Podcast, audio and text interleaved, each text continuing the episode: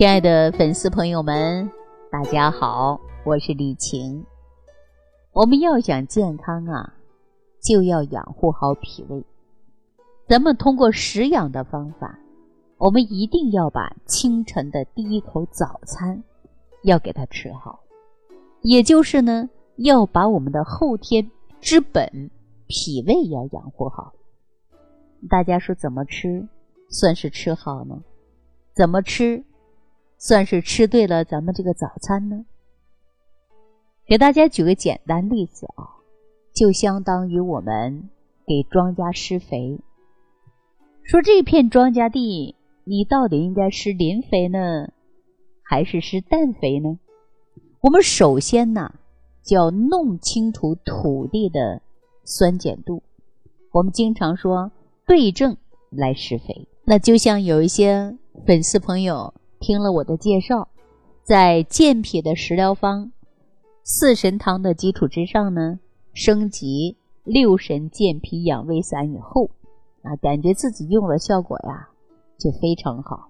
比如说想吃饭了，啊，胃不胀了，打嗝、排气的现象，那么也没有了。照着镜子看看脸色呢，也比过去好了。但是呢，也有一些粉丝朋友们说了，说李老师啊，我也吃了健脾六神散了，怎么就没有其他人的效果好呢？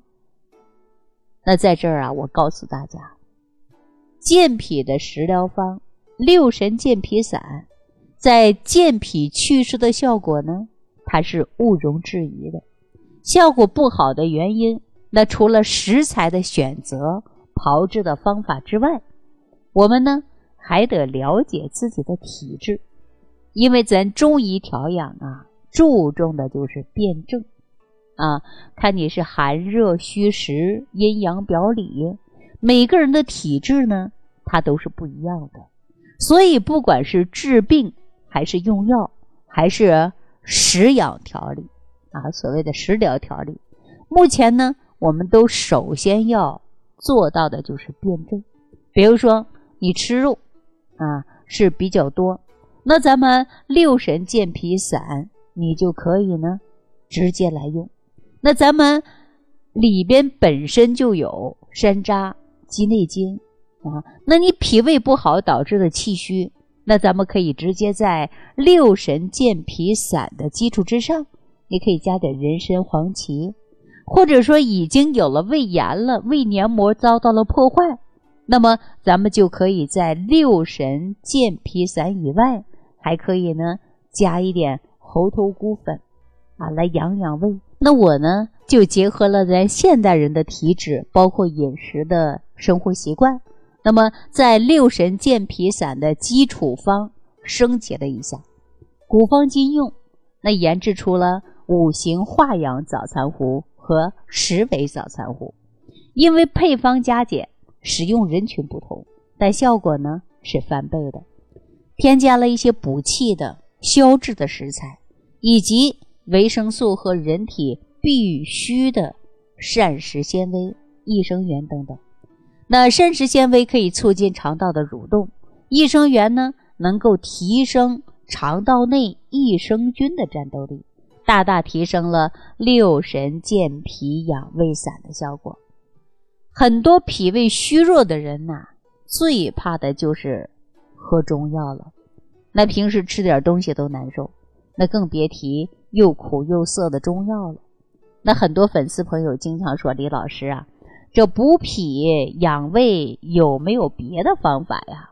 只要说不喝中药，什么方法都行。”那这个时候呢？我就会建议大家去吃六神健脾养胃散，或者是十味早餐壶，或者是五行化养早餐壶。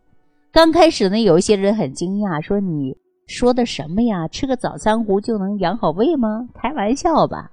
啊，大家呢还这样的去讲。那每次呢，等我把这个方子给大家解释完以后，那很多粉丝朋友啊就会恍然大悟。说健脾祛湿的基础方，分别呢，它是有莲子肉、山药、茯苓、芡实、山楂、鸡内金，将这些东西呢，按照一定的比例给它分配好，用麦麸炒，炒完之后呢打粉，每天坚持吃。特别是有一些工薪阶层的，他们没有时间呢做六神健脾养胃散，往往呢直接使用的就是升级版的十味早餐糊啊，或者是五行化缘早餐糊。所以说呀，很多粉丝朋友们反馈说，刚开始吃的时候啊，感觉这个口感不太好。但是因为呢，这里边有芡实的味道，芡实啊，它是有点涩；人参呢，它闻呢有一点苦；山楂呢，还有点酸。不过啊，吃多几次之后，慢慢就习惯了。特别是十味早餐糊啊，调整改良后的配方啊，大大提高了它的口感。就像早餐糊啊，配合着牛奶，加一点糖以及蜂蜜啊，那口感呢都非常好。那脾胃虚弱的人喝了一段时间之后啊，人就会变得红光满面、精神抖擞。我记得有一位记者啊，这位记者呢人还是挺胖的，感觉自己呢经常头晕。有一次来采访我啊，然后呢让我给看一下。他这是明显的一个气虚，我一问才知道，他脾胃啊就是不好。其实我不问他我也知道，看他的身材啊，看到他这个面部，嗯，我们大家说望闻问切呀，就能了解了一些。那吃什么东西呢？都没有什么胃口。那在补气之前呢，我们说先要补的是什么？就是脾胃。于是呢，我就让他用了十味早餐糊，结果吃不到两个月，整个人都发生了。翻天覆地的变化，呃，他以前呢外出采访，感觉到啊没有精力，啊精力不够。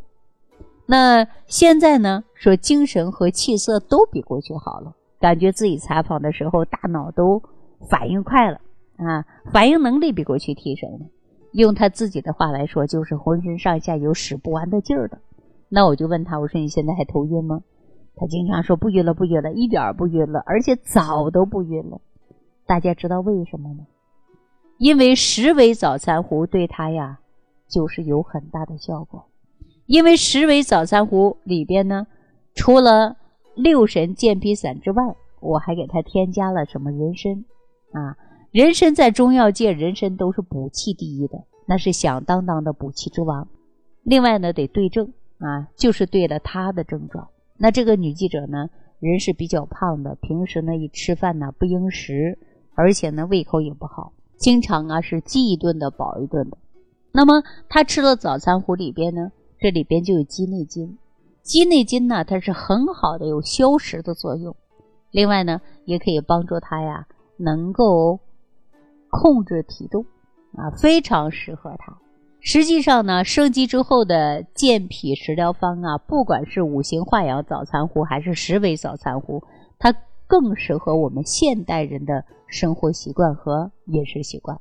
但是呢，健脾祛湿的效果呀，主要呢还是源于健脾食疗名方四神汤。原方呢是山药、芡实加茯苓啊，都经常呢在治病的中药方子里呢，经常会起到。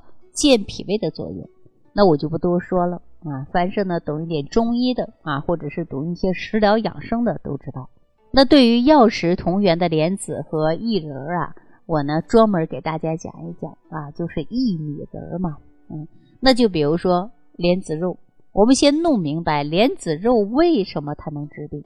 先要呢讲一讲五行啊，中医讲到的五行。那以前呢，世界是一片混沌，在这混沌里啊，有木、火、土、金、水，它这五行呢是比较平衡的。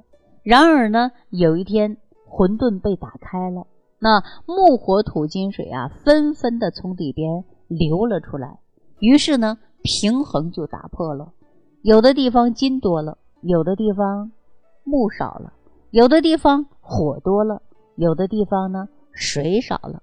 从此呢，世界上就便形成了像森林、湖泊、飞禽走兽，当然了，还有我们人类。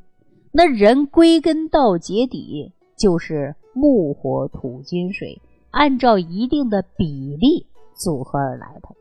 那由于木火土金水它不同的比例组合，所以呢，世界上就形成了纷繁复杂的万物。那从这一点上来看呢，人实际上呢是与万物相通的。人与一棵草、一条鱼，它没什么两样，都是由五行演化而来。所以，不同的仅仅是五行的组合比例。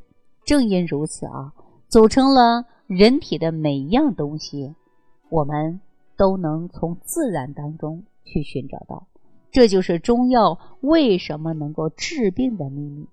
五行按照一定的比例组合成了人，那这个比例呢不平衡了，人就会生病的。那怎么办呢？中医根据身体的情况，找来一些花花草草啊，包括石头或者是鱼虫啊，这些东西呢，有的偏重于木，有的偏重于金。如果因为缺金而生病，那就给他吃含金量高的东西；如果因为缺木而生病呢，那就给他吃一些含木的东西。只要身体的五行平衡了，人怎么样啊？人就健康了。那咱再说一下莲子啊，莲是大自然当中最独特的植物之一。一般的植物呢，都生长在陆地上，吸收着土中的精气。然而呢，大家想一想，说莲子啊，这个却生长在水中的泥土里，既吸收了土气，又吸收了水气。我们都知道啊，天地万物都是由。木、火、土、金、水构成的，一般的东西呢，只是秉承了五行中的一行，但莲子呢，不仅秉承了土和水，由于它自身呢又是木，所以呢，它秉承了五行中的三行。难怪是莲子一身都是宝。你看咱们这个荷叶啊，它可以降血脂；那荷蒂呢，可以补气。莲子心呢可以降心火，那莲子肉呢，它可以补脾胃。那清代御医黄元玉说了，莲子甘平，肾益脾胃。那大家千万不要低估古人的话啊！古代一些大医家的话呀，可不是随便说出来的，每一句话呢都是经过自己的实践。那黄元玉说了这八个字，也就是自己呢几十年的经验结晶。每一次他遇到脾胃虚的人呢，都选用的是莲子肉，效果呢是非常明显。那接下来呢，咱们再说一说薏米。薏米啊，有的书籍上呢，它也叫做薏苡仁儿，最大的功效啊就是祛湿。讲到这儿呢，我却想到啊，说有这样的一个故事，说汉朝他有一位将军，这位将军呢叫马援，光武帝刘秀令他去南征。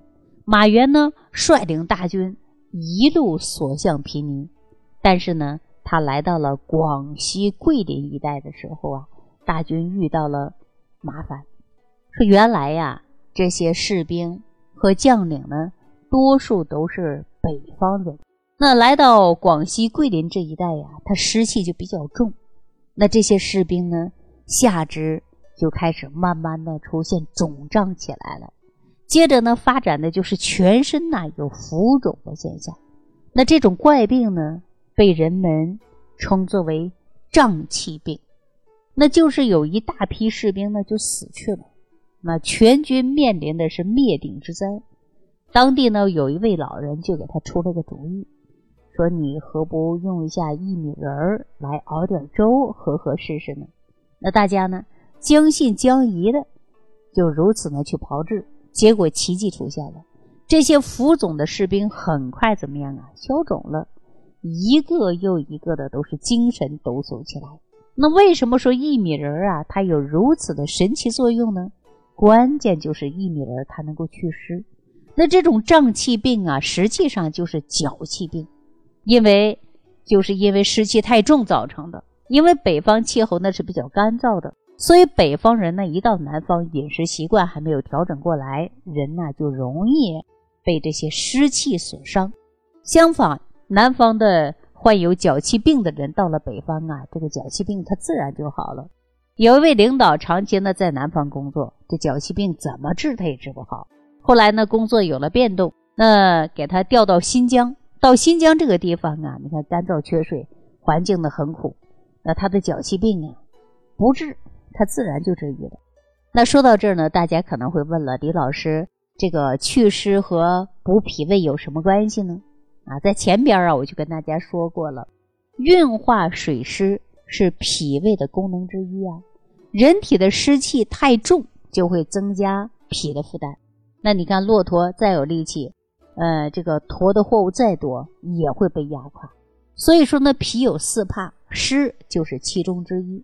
那如果说你也想去湿气、健脾胃啊，也可以用一些六神养胃健脾散。那如果你用了之后呢，效果不如别人的明显，那你呢，评论区可以留言给我，看看您对不对症。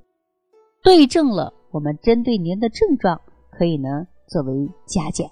那您呢就能够达到健脾养胃，还可以祛湿气的作用。好了，那今天呢就跟大家聊到这儿了，感谢朋友的收听，下期节目当中继续关注万病之源说脾胃。如果本节目对您有帮助，请点击屏幕右上角转发分享，更多人让爱心传递，使更多人受益。感谢您的收听。